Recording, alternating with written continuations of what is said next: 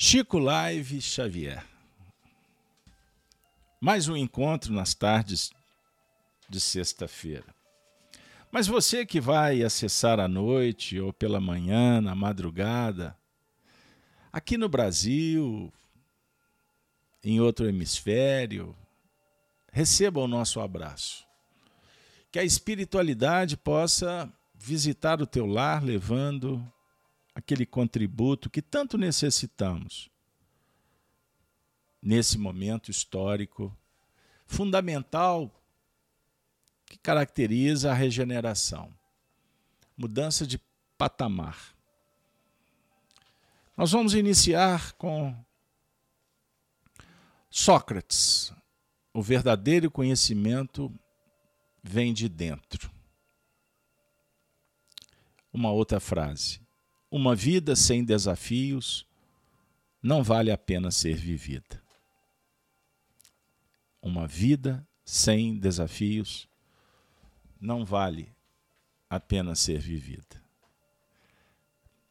Reencarnamos para superar, vencer os desafios.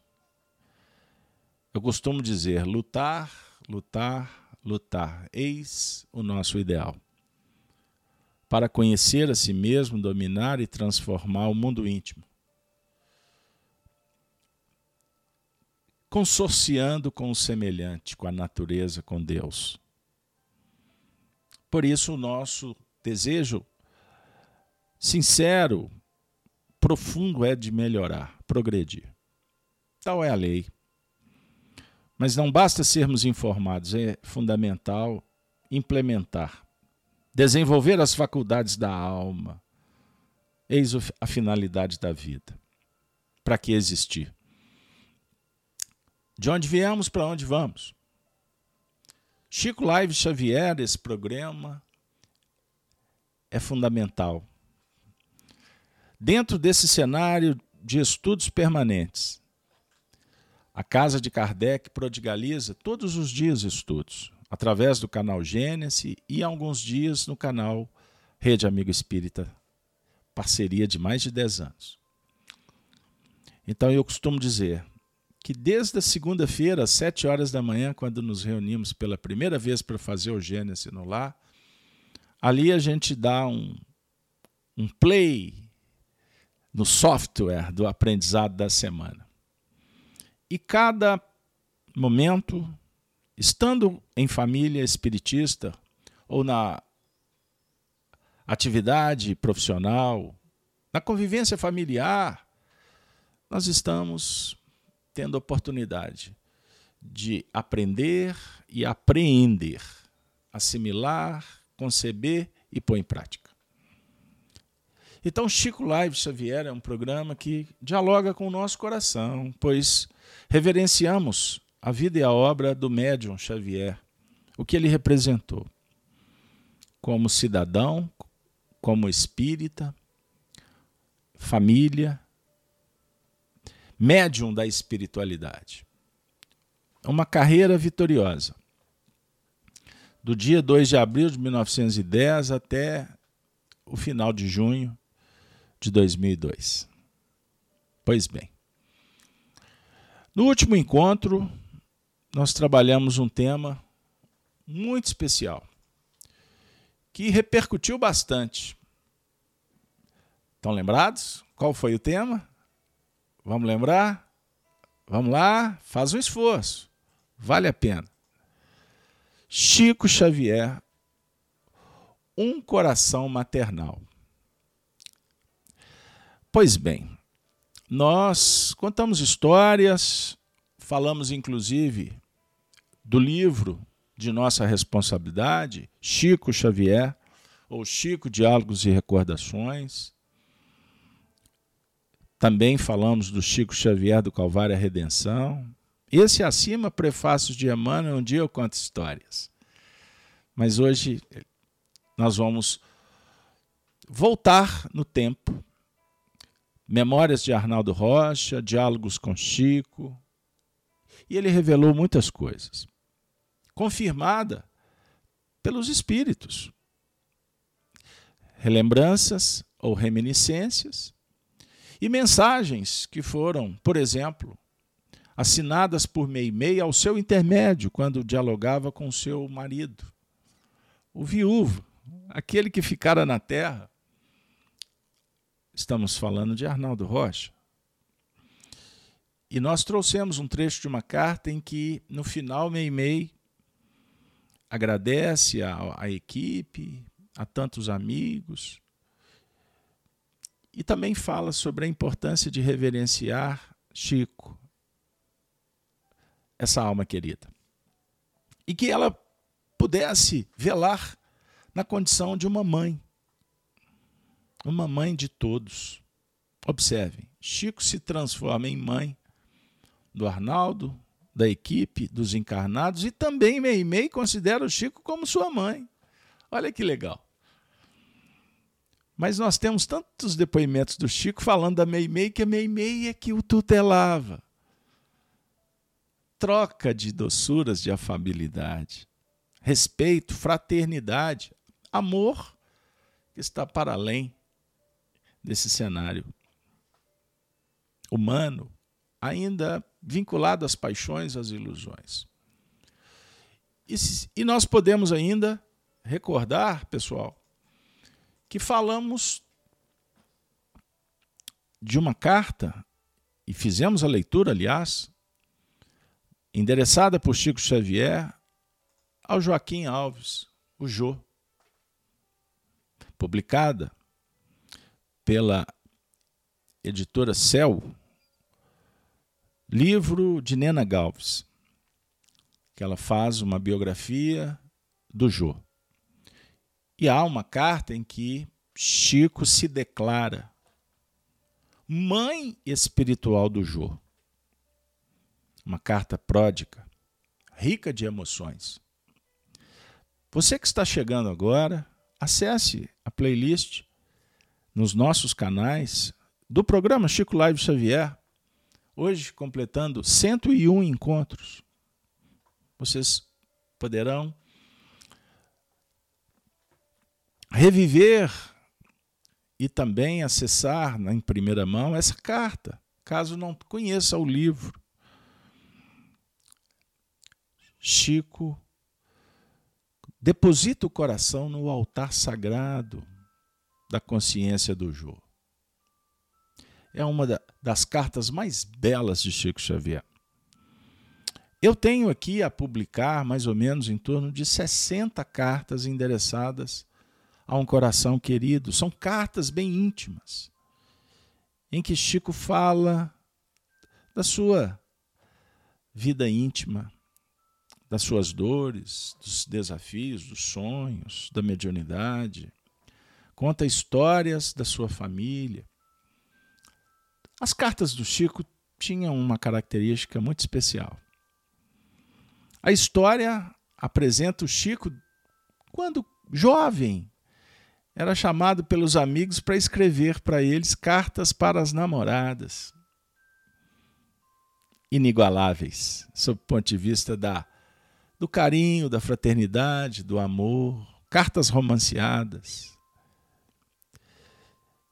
Típica de um perfil adocicado, feminino. É verdade. Pois bem, amigos, então nós é, precisamos tratar esse assunto com muito carinho e respeito. Uma vez que costumamos tergiversar, é, hesitar ou polemizar nesse cenário difícil da atualidade, que eu reputo como um tempo da certeza do achismo, das fake news. Certeza do achismo, sem aprofundamento, por informações que nem sempre se confere à fonte, saímos por aí com pseudos verdades, inclusive é, com comportamentos estranhos, as redes sociais favoreceram. Mas é um cenário de aprendizado que a gente, quanto humanidade, vamos aprendendo. Tudo é muito novo. Verificaremos em breve o tanto que somos infantis. até nas exposições da imagem. Queremos contar para todos o que fazemos na intimidade. Não é assim? Ou alguns não estão nem aí para as questões dos escrúpulos, do cuidado, da ética, da moral. Mas não tem problema.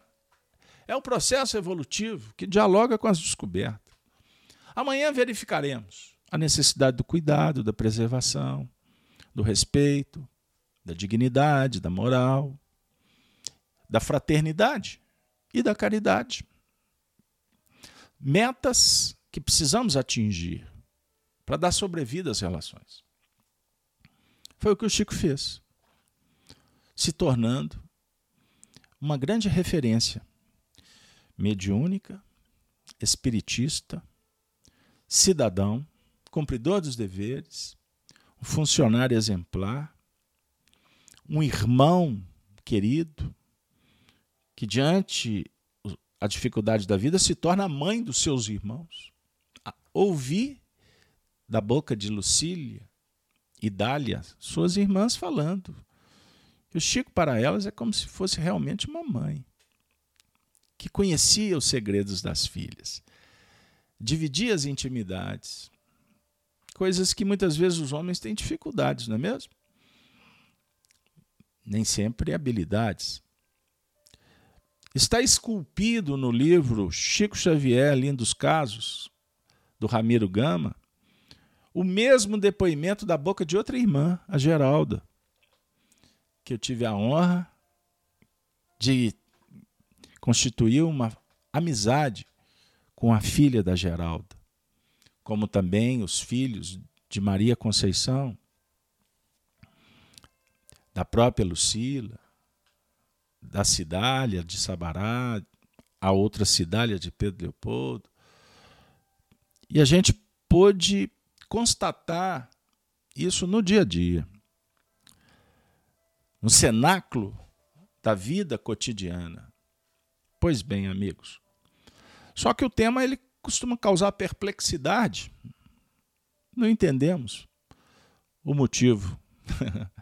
Mas o povo precisa de informações para construir o pensamento e não enveredar por territórios complexos, difíceis, terrenos movediços. É? E porque alguém disse, a gente se fia na, na quantidade de likes, de seguidores, de é, mediatismo. E aí a gente costuma embarcar. Embarcar e não acrescentar absolutamente nada na nossa vida. O Chico Xavier que a gente estuda é um Chico que nos encanta,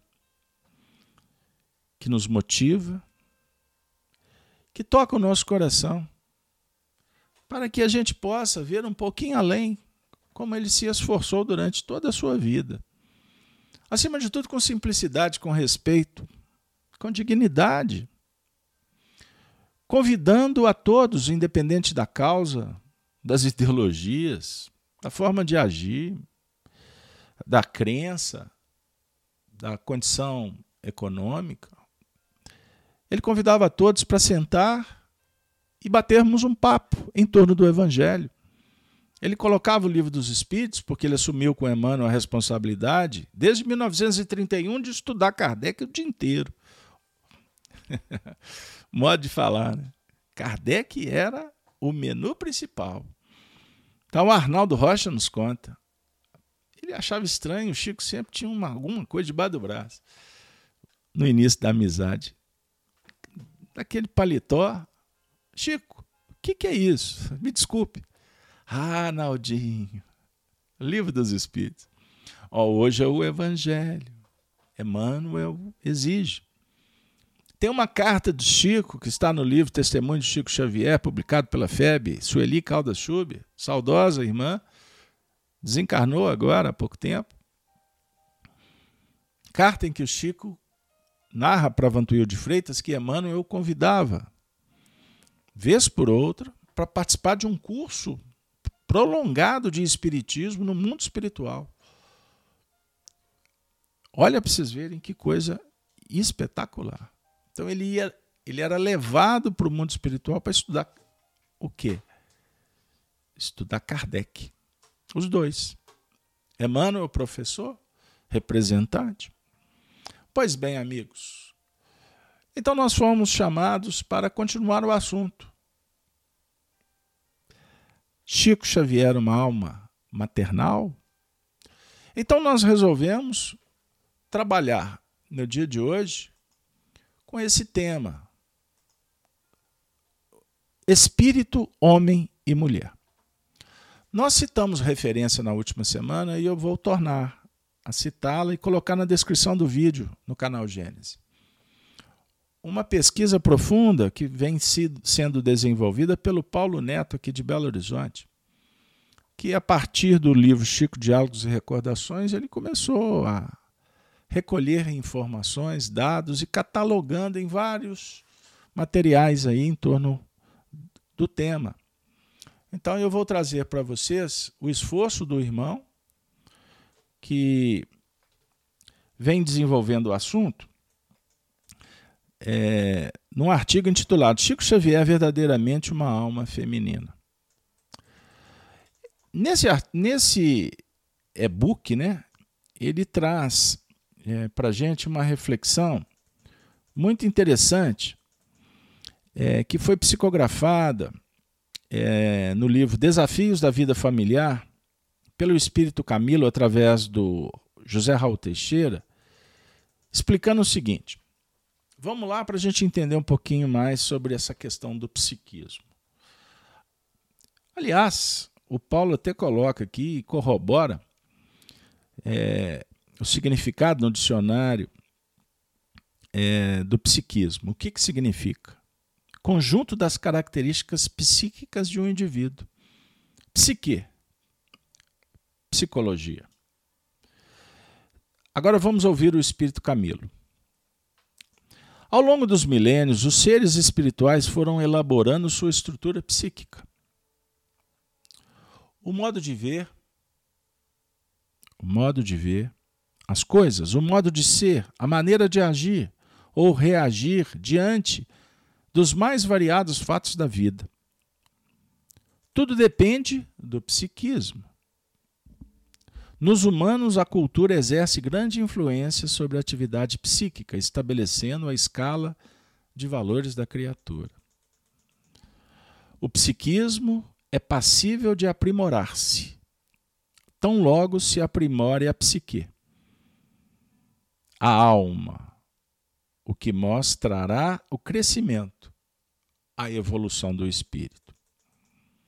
Na sequência, foi disponibilizada uma fala do Rodolfo Caligares, escritor, no capítulo Psicologia do Homem e da Mulher, no livro A Vida em Família, o autor diz assim: Como é óbvio, para que duas pessoas se relacionem harmoniosamente, a condição indispensável é que se conheçam bem. Na sociedade conjugal, para que haja um clima de perfeito entendimento mútuo, faz-se igualmente que o esposo se instrua acerca da psicologia feminina e que a esposa não ignore a psicologia masculina. Pois quase sempre as desavenças matrimoniais resultam de os homens pretenderem que suas companheiras pensem, sintam e ajam à sua maneira, e vice-versa. Ora, as diferenças entre o sexo masculino e o feminino não existem apenas no plano fisiológico mas também do ponto de vista psicológico. Vejam que clareza de raciocínio. Eis algumas. Ele vai exemplificar. Enquanto o homem se conduz pela razão e precisa raciocinar para entender os fatos, a mulher, dotada de intuição, pode sentir de imediato a realidade destes ou deles. É ou não é? Perceberam isso aí na prática? Mulher, vou comprar aquele carro. Compra não. Não, mas o carro está perfeito. Aí insiste, compra o carro, chega lá na frente dá errado. Hein? Bem-aventurado aquele que dá ouvido. Lógico que convida a para ponderar, porque de repente. Mas sempre a intuição vai à frente. A questão é identificar a intuição. O homem tem a percepção global, a mulher dos pormenores. Para efeito didático, é figurado, certinho? Mas para a gente entender a base. A inteligência do homem dá-lhe maiores aptidões para as artes, as ciências e a filosofia, onde é reclamada a capacidade de concentrar-se pesquisar, lucubrar. A da mulher, para as profissões de contato e comunicação com o público. Comerciárias, professoras, telefonistas, secretárias, nas quais comprovam a maior facilidade que tem para falar e escrever. O homem procura fazer-se admirado por sua força e eficiência. A mulher por sua beleza e elegância. Ah, já vi que vai dar polêmica. Estou trazendo em sentido figurado, viu, pessoal? Vamos lá? Vamos continuar porque eu estou gostando do assunto. O homem procura fazer-se admirado por sua força e eficiência, a mulher por sua beleza e elegância. Estou repetindo. É o próprio da natureza masculina o conquistar e o proteger. Já a feminilidade consiste em atrair e ser protegida. No homem, o sentimento de paternidade não é espontâneo, nem muito intenso. Na mulher, o instinto maternal sobreleva a qualquer outro. Vocês estão concordando com o autor? Se não, não tem problema. Envie o seu parecer. Ok? Estou gostando.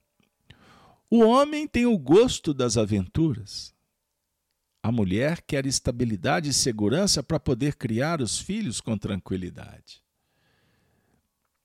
O homem divide o seu amor entre a esposa e outros interesses que o levam para fora de casa, como o trabalho, a política, o esporte, etc. A mulher, ao contrário, concentra toda a sua afeição no lar, entendido como tal o marido e os filhos. No homem, a satisfação sexual independe do amor. Na mulher, este sentimento é fator preponderante para aquele gozo. Ah, você discorda? Lembra, vamos lembrar que é em sentido figurado. Não significa que isso é fechado. Pode acontecer o contrário. Mas nós estamos trazendo, vamos dizer assim, o tipo psicológico só para entendermos o processo do desenvolvimento. Então, são informações que objetivam apenas abrir o painel para refletirmos sobre o psiquismo feminino. Bom, e vale lembrar que as reencarnações se ligam umas às outras, de tal forma que jamais haverá uma mudança brusca do psiquismo predominante. O que, que acontece? Desenvolvimento de faculdades. Então, nós vamos continuar trazendo Allan Kardec na Revista Espírita de 59, março. Estamos persuadidos de que devemos ter reminiscências de certas disposições morais anteriores. Diremos, até que é impossível que as coisas se passem Passem de outro modo, pois o progresso só se realiza paulatinamente. Então, esse ponto é fundamental. As disposições morais anteriores se manifestam constantemente para que, deparando, possamos verificar o que é possível,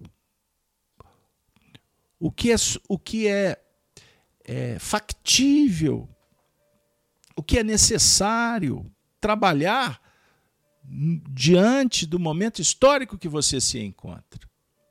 Perceberam? Então, nós não podemos, é, de uma forma infantil e imatura, tratar o assunto evolução como se fosse alguma coisa muito superficial e fácil de resolver.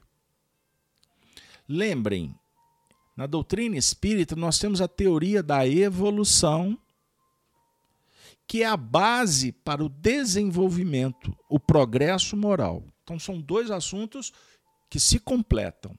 Evolução é uma coisa, progresso é o que vai ser engendrado então, evolução sugere mudanças. Uma doença pode evoluir, não pode? Da mesma forma, é, uma faculdade mediúnica pode evoluir de uma forma positiva, mas pode também nos levar a processos obsessivos. Se você não cuidar da sua mediunidade, sob o ponto de vista da moral, das melhores escolhas, você naturalmente passará a usar ou ser usado como instrumento de mentes perversas, doentias, atraindo para si fluidos deletérios, doenças psicossomáticas e que acabam contagiando o ambiente em que você se encontra, família, trabalho. Perceberam? E quando o médium é mais ostensivo, o assunto se torna mais complexo. E existem doenças mediúnicas ou obsessivas que chegam num ponto que não tem jeito de ser tratada numa encarnação. Quando o indivíduo sai da fascinação e entra na subjugação. E os comportamentos demonstram isso. Fica patente, basta observar. A árvore é conhecida pelo fruto. Então existem pessoas que vendem saúde sob o ponto de vista da imagem são belos, é, são convincentes, é, são bem articulados, mas pautados em ilusões. E naturalmente perde o fôlego. Verifica-se o tropeçar na língua, no comportamento. Daqui a pouco, aquela imagem encantadora ela começa a apresentar painéis difíceis. Isso no plano espiritual e no plano físico. Eu estou abrindo um pouco a perspectiva para a gente voltar para o tema, mas observem que isso é sério. Vamos voltar porque o, o conteúdo aqui está, é, está muito interessante. E eu hoje estou pautando em citações. Beleza, pessoal? Então, observem uma coisa. Que beleza, hein? Ah, é isso aí. Nós vamos caminhando.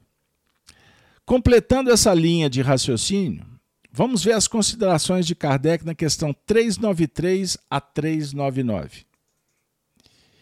Embora em nossa vida corpórea não nos lembremos com exatidão do que fomos e do que fizemos, de bem ou de mal nas existências anteriores, temos a intuição de tudo isso.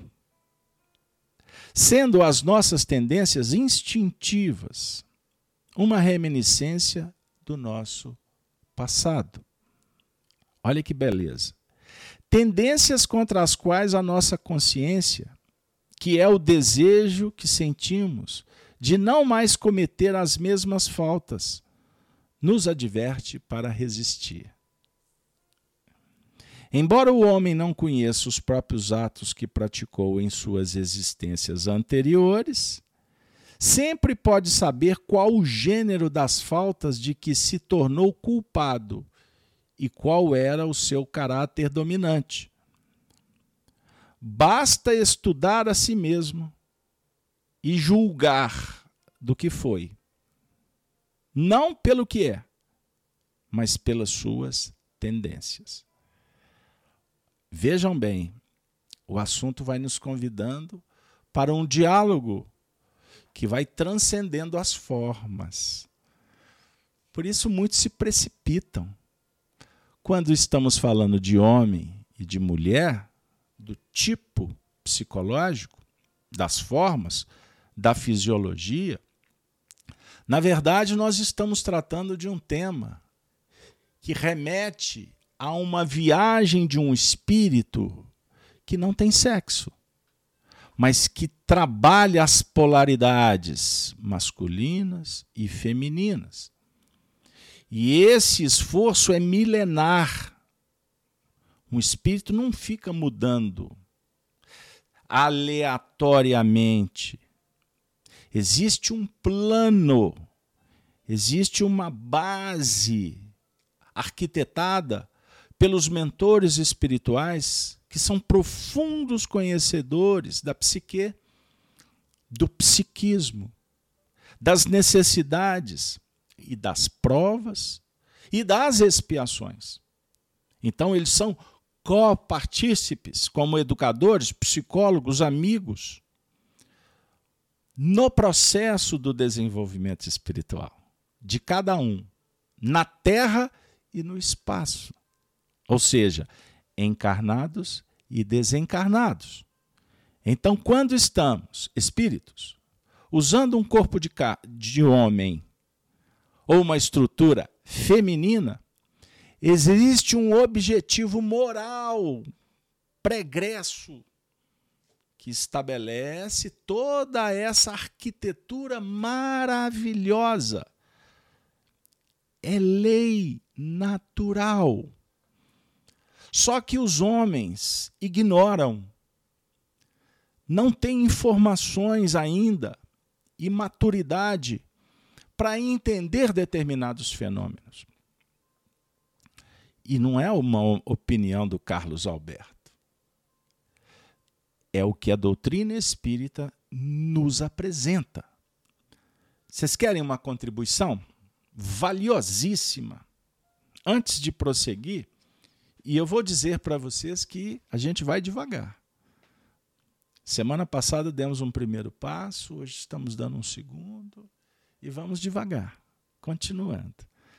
Como fala o Almir Sater né, e o Geraldo Azevedo, não é? é vamos tocar em frente com calma, com carinho. Não é isso? Então vamos lá. Emmanuel qual livro? Na Era do Espírito. Ele oferece uma mensagem extraordinária, tratando dos filhos, das famílias.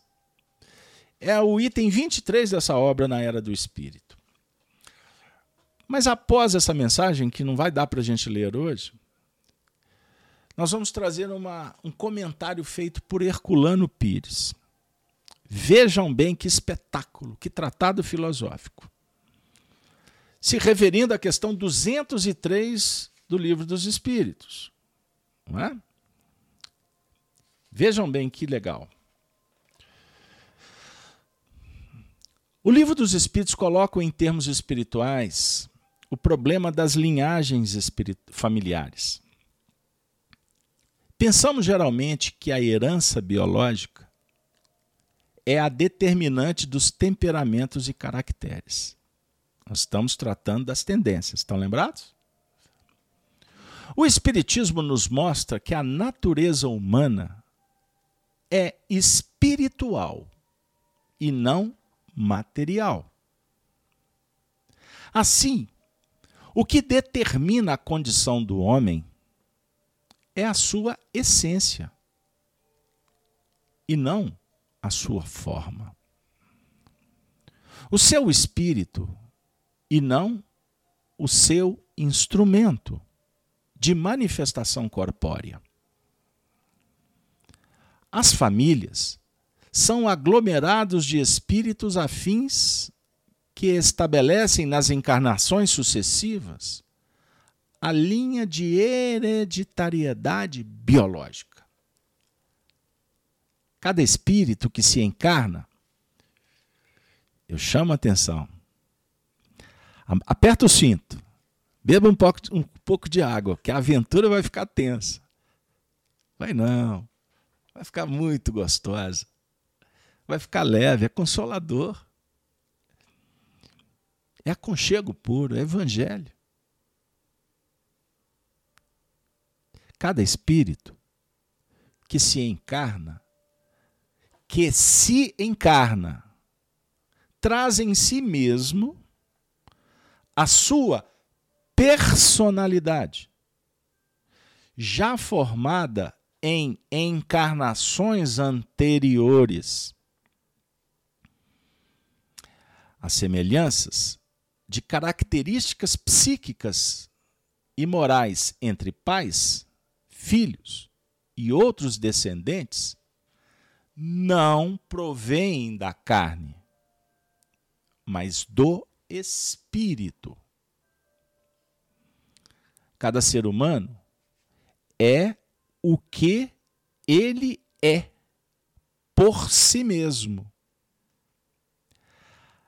Há, portanto, essa frase nós estudamos essa semana no, no Gênesis no Lar. Para quem está conosco acompanhando, sabe, vai lembrar. Há, portanto, um paralelismo cartesiano entre hereditariedade e afinidade. Admitindo-se isso, que hoje é considerado com atenção em grandes centros de pesquisas científicas, é fácil compreendermos a necessidade de independência, não apenas social, mas também afetiva. Para os filhos que se emanciparam, e especialmente para os que constituíram a sua própria família eu vou concluir com mais um trechinho. As afinidades espirituais não implicam dependência e sujeição, porque cada espírito é o responsável direto pela sua evolução. No caso, os pais são responsáveis pelos filhos no tocante à orientação, que lhes fornecem Segura a onda, hein? Prepara. Pelos exemplos e pela educação. Mas não podem querer sujeitá-los às suas ideias e formas de vida. Olha que legal. Então existe um paralelismo, conforme Herculano propõe, quando ele vem falar sobre hereditariedade e afinidade. Não dá para descolar. Somos filhos dos nossos pais. Nós temos uma genética familiar. Fisicamente, nós temos semelhanças. Mas moralmente, somos indivíduos. Que se estamos num grupo, existe um objetivo. Lembram que nós falamos sobre as questões psíquicas? Que somos herdeiros de nós mesmos? Então, quando em família, o objetivo é trabalharmos estas tendências no processo da educação, que é a de responsabilidade dos pais pelos exemplos. A questão toda é que nós, quanto humanidade, estamos começando a compreender esse fenômeno com mais clareza. E agora, mais do que nunca, com o advento da reencarnação que o Espiritismo explora, esquadrinha, nos chamando, como as filosofias sempre o fizeram, filosofias do bem, para conhecer a nós mesmos. E, naturalmente, dominar a nós mesmos. E eu trago Sócrates na primeira frase do evento. A sabedoria começa na reflexão. Pois o verdadeiro conhecimento, ele vem de dentro.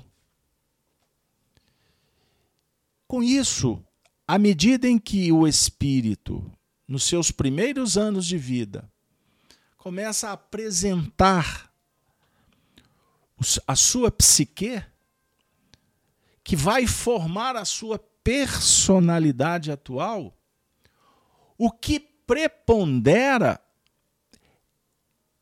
é o fruto que o espírito produziu em num número incontável de reencarnações. Eu vou falar assim para ficar mais fácil a assimilação. Aonde nós transitamos, desenvolvendo polaridades, o gênero. É a dinâmica do psiquismo que oferece e recolhe. Por isso, na tradição das religiões milenares, sempre o diálogo foi muito claro em afirmar que nós temos o positivo e o opositivo dentro de nós mesmos. O yin e o yang na nossa intimidade, homem, mulher estão aqui dentro. E, naturalmente, pelas linhas reencarnacionistas, nós seguimos uma trilha para fixar os caracteres, consolidando as polaridades, para preparar para outras experiências. Compreenderam? Então a gente não reencarna mudando permanentemente de polaridade. A gente segue uma linha do equilíbrio, mas somos naturalmente guindados a viver em outras instâncias para atingir a plenitude um dia como espíritos imperfeitos. Ah, desenvolvendo razão e sentimento. Compreenderam? Então, naturalmente, se o espírito vem numa linha no desenvolvimento no campo feminino, quando ele reencarna com um corpo masculino, ele vai apresentar o psiquismo que vinha sendo trabalhado. E é um fenômeno natural, bendito é a oportunidade, sempre com vistas à evolução. Então, o homem desenvolve mais qualidades, a mulher outras qualidades, e naturalmente, quando os dois se reúnem, é para trocar experiências e inspirar o outro naquele quesito que ele ainda não desenvolveu a pôr para fora esse potencial fazendo luz. Então o homem vai aprender com a mulher. E a mulher vai aprender com o homem. E eles vão gerar frutos. E esses frutos vão naturalmente abrindo portas para o grande futuro, pois somos espíritos imortais que não podemos pensar no estacionamento. Nós temos que dar passos seguros em busca desta almejada felicidade. Felicidade é estado de alma, é conquista interior. A paz. A paz é o prêmio do amor, que é o elixir da vida que a fonte, a fonte limpa, pura, é a chama sagrada. Conforme nós vamos estudar no Evangelho segundo o Espiritismo, com Fênelon, Olha que beleza. Pois bem, olha que, que importante, e a gente está trazendo aqui citações. Vamos trazer, por exemplo, o Livro dos Médiuns, no capítulo 26, no item 290. Foi feita uma pergunta e os espíritos responderam sobre o ponto de vista do conhecimento da natureza, da individualidade. Já que não podemos conhecer a nossa individualidade anterior, segue-se que também nada podemos saber sobre o gênero da existência que tivemos, a posição social que ocupamos, as qualidades e os defeitos que em nós predominaram? Os espíritos responderam: não. Isso pode ser revelado, porque destas revelações podeis tirar proveito para vos melhorardes. Aliás, estudando o vosso presente, podeis deduzir por vós mesmos o vosso passado. O que ele está dizendo? Se estudando o presente podemos deduzir o que fomos no passado, significa que a nossa mudança moral em relação ao que fomos nas reencarnações anteriores é gradativa. Talvez por isso seja imperceptível. Mas o fato é que não ocorre como um passe de mágica, ou algo como se o nosso passado fosse deletado uma vez que ele nada mais reflete o que realmente somos. Uma outra situação que corrobora está no livro Céu e Inferno, na primeira parte, capítulo 3 da quarta edição. Para, casa no... para cada nova existência, o espírito traz consigo o que adquiriu nas anteriores, em Anotem: aptidões, conhecimentos intuitivos, inteligência e moralidade. Cada existência é assim um passo adiante no caminho do progresso. Extraordinário. Lembram quando Jesus dissera para os discípulos que ele enviaria o Consolador? Está registrado em João, no capítulo 14, quando vai ser é, proferido o discurso do grande futuro. Não se turbe o vosso coração. Primeiro versículo. Credes em Deus, credes também em mim. Na casa de meu pai há muitas moradas. Se não fosse assim, vou-lo teria dito: Vou preparar-vos o lugar. Estão lembrados? Eu repito esse texto desde que me tornei espírita, porque é consolo pleno. Não se turbe, mantenha-te firme, ereto, reto, apoiado na moral, na dignidade, no bem viver, pautado na responsabilidade, no amor, na amizade, na arte, na beleza, na cultura do bem, do espírito. Cultura é cultivar a alma. Perceberam? É pôr para fora o que é bom, aprimorando, reparando, ressignificando. Mas Jesus disse que naquele tempo eles não podiam. Eles não podiam receber tudo.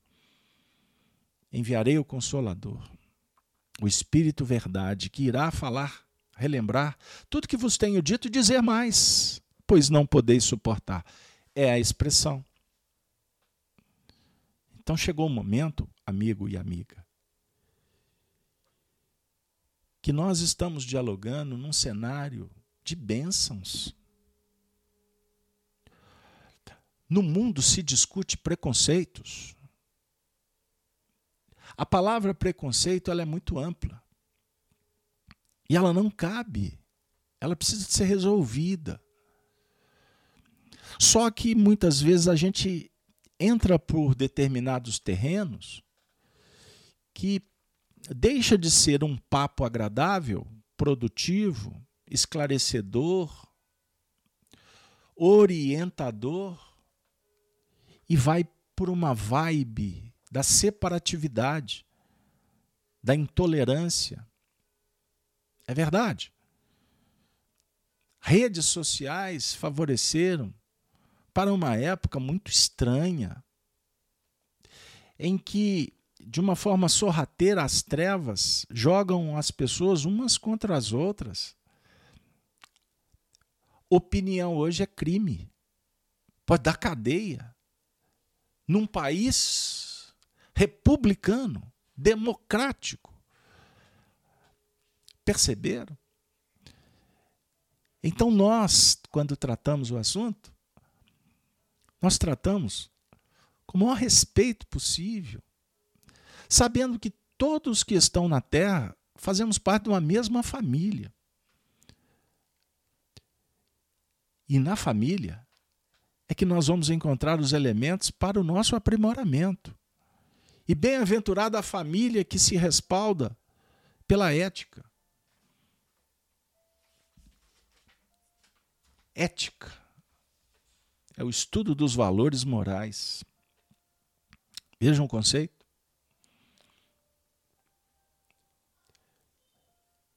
E a ética cristã propõe um estudo, vejam bem, de uma grande virtude que Jesus enalteceu para Allan Kardec no Evangelho segundo o Espiritismo. Pesquisem, dê uma busca no PDF a palavra abnegação. Abnegação é o ápice da caridade. Abnegar, entregar, viver, favorecer, sem qualquer interesse pessoal, a não ser promover o bem-estar de todos, inclusive o seu. Mas não apenas o seu. Que o interesse pessoal fomenta impulsiona, agride, dificulta, é egoísmo. É egoísmo. Perceberam? Então, Chico Xavier, uma alma materna, por que, que nós estamos chamando o público para estudar esse assunto? Para observar o tanto que ele transcendeu a questão fisiológica ele superou os preconceitos? Ou vocês acham que ele não vivera? Ele enfrentou muitas barreiras. Todo tipo de preconceito, classe social, religiosa, no próprio movimento espírita. Ele foi ele mesmo. Ele apresentou-se com todas as dificuldades que todos nós possuímos. Pois superar os limites, as inibições, os dramas existenciais é um desafio para todos. Então, a ética, como a Leila está falando no chat, é uma palavra banalizada no dicionário atual. Sem dúvida. Sem dúvida. Então, nós não viemos aqui para ficar trabalhando esse assunto de uma forma periférica. O nosso desafio é, em oração, colocar um espelho junto com o Chico, junto com os espíritos que participam conosco, não para ficar avaliando o que, que o outro está fazendo. Quem é quem? Afinal, é um psiquismo masculino, feminino? Qual a diferença faz? Significa que nós temos um trabalho a realizar e esse trabalho tem tudo para dar certo. Se dermos as mãos, como almas em busca do amor. O amor, como afirma Leon Denis, o amor à pátria, o amor à mulher, o amor ao homem, o amor à religião, o amor ao seu time de futebol, o amor à política, o amor ao seu país, o amor às plantas, o amor aos animais, o amor aos espíritos que nos amam tanto e por isso se desvelam por nos atender. Por isso, minha amiga, meu amigo, muitos chegam para a gente nos atendimentos fraternos que realizamos em nome das nossas atividades espiritistas e chegam a questionar se podem ter revelação a respeito de vidas anteriores? E os espíritos afirmam que isso não é o importante. O que, é o mais valioso é a gente verificar a necessidade de sublimarmos, de temperarmos, de adequarmos, de nos de espiritualizar a vida. Fazer diferente, des, descolar da massa, deixar de ser massa de manobra, movimentando por opiniões ou por redes sociais ou por uma imprensa banal, fontes duvidosas, discussões acaloradas e improfícuas, não cabe mais no terreno que nós estamos querendo esquadrinhar, viver, cartografar o terreno do coração, porque isso não te alimenta, isso não te dá sobrevida. Amigo, quantos corações nesse momento de confusionismo social estão desesperados, apelando até para o, o homicídio, o suicídio, porque vivem dramas e não tem com quem partilhar, dividir. Não encontram um ombro, um ouvido, um abraço para se revelarem, pois temem um ataque à intolerância, à não aceitação da tribo.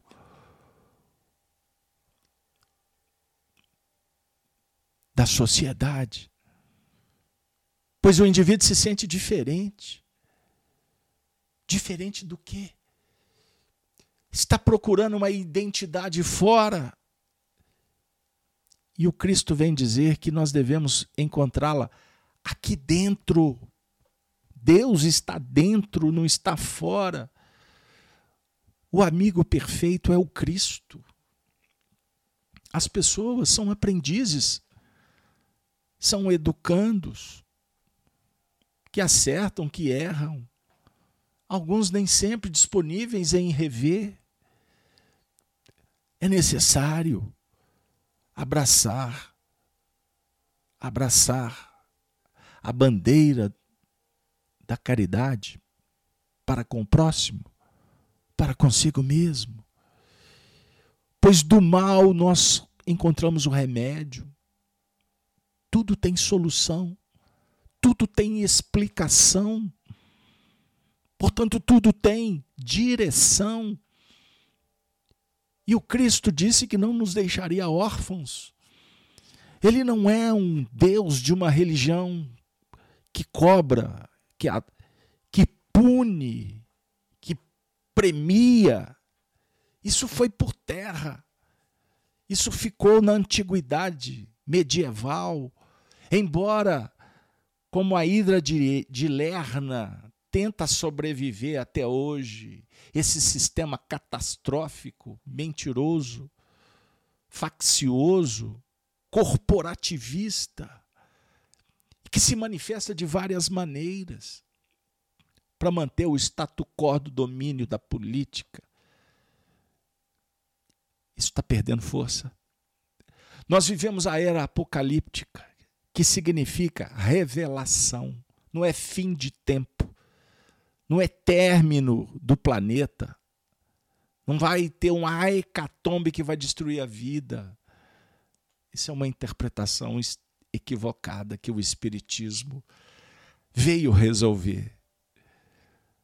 Não. Se você que me ouve está sem esperança, não faça isso. Procure Deus. Procure um amigo. Procure um médico. O remédio é viável, ele existe. Você que está sem esperança, você que se sente abandonado, solitário, perdeu um ente querido, que está com um diagnóstico em tese finalístico, sem dinheiro, sem condições. Calma. Para. Eleva o teu pensamento. Jesus está indo à sua casa agora, estendendo os braços, pois Ele é o Deus, homem e mulher, Ele é o mestre de todos, Ele não faz acepção de pessoas, polarização, ideologias separativistas, dos incautos, dos ignorantes, dos rebeldes. Repito, com prazo de validade finalizando, pois o mundo está mudando. Kardec afirma, livro A Gênese, capítulo 18, primeira frase: Somos informados em todos os lugares de que os tempos marcados por Deus chegaram, quando grandes eventos serão realizados para a regeneração da humanidade. Chegou a hora. Provocar o nascimento da luz. Procriar. Gerar novos frutos. Causar um impacto, mudanças na própria intimidade. Confie pois Deus é por nós. E na mensagem evangélica, Paulina, se Deus é por nós, quem será contra? Que imperfeição, que defeito, que vício que não será superado. Você pode muito, você deve, se descobriu agora, se movimentar, pois és imortal nem a morte impede a evolução. A morte, na verdade, só existe para a consciência conspurcada, para aqueles que não querem aceitar e viver o amor. Pois só o amor, só no amor, só com o amor, a vitória acontecerá depois de muita luta. Que Deus nos abençoe.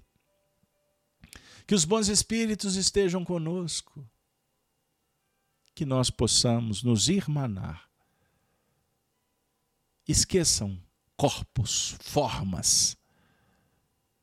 Sejamos espíritos. Sejamos amor que o amor de Jesus nos una e nos ampare nesse momento de tribulações.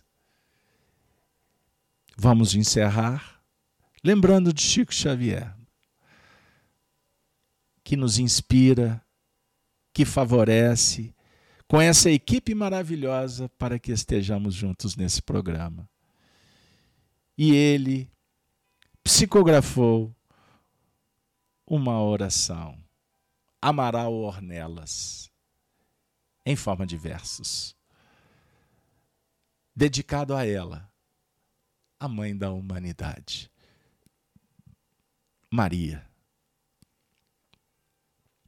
Ave Maria, Senhora, do amor que ampara e redime, ai do mundo se não fora a vossa missão sublime. Cheia de graça e bondade, é por vós que conhecemos a eterna revelação da vida em seus dons supremos. O Senhor sempre é convosco. Mensageira da ternura, providência dos que choram nas sombras da desventura. Bendita sois vós, rainha, estrela da humanidade, rosa mística da fé, lírio puro da humildade. Entre as mulheres sois vós, a mãe das mães desvalidas, nossa porta de esperança e anjo de nossas vidas. Bendito, o fruto imortal da vossa missão de luz, desde a paz da manjedoura às dores além da cruz. Assim seja sempre, ó Divina Soberana, refúgio dos que padecem nas dores da luta humana.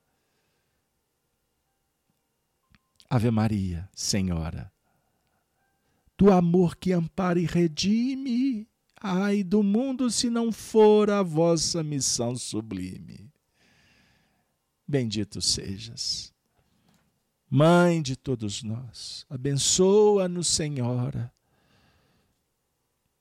que o nosso coração se encha de ternura e que com o Evangelho sejamos ventura, paz, amor, sem censura, mas com muita ternura, almas livres, bendito sejas, Ave Cristo, bendito Senhor que os lares aqui representados recebam a tua luz. Excelsior amigo Jesus. Minha amiga, meu amigo. Muito obrigado pela paciência.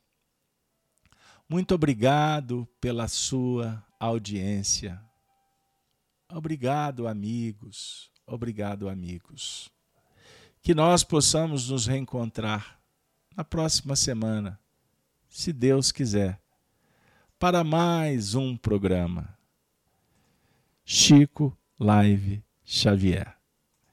E nós vamos então agora nos despedir com a saudação dos cristãos dos primeiros tempos na figura querida de Meimei.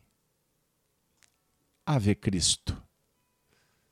Os que aspiram à glória de servir em teu nome, te glorificam e saúdam.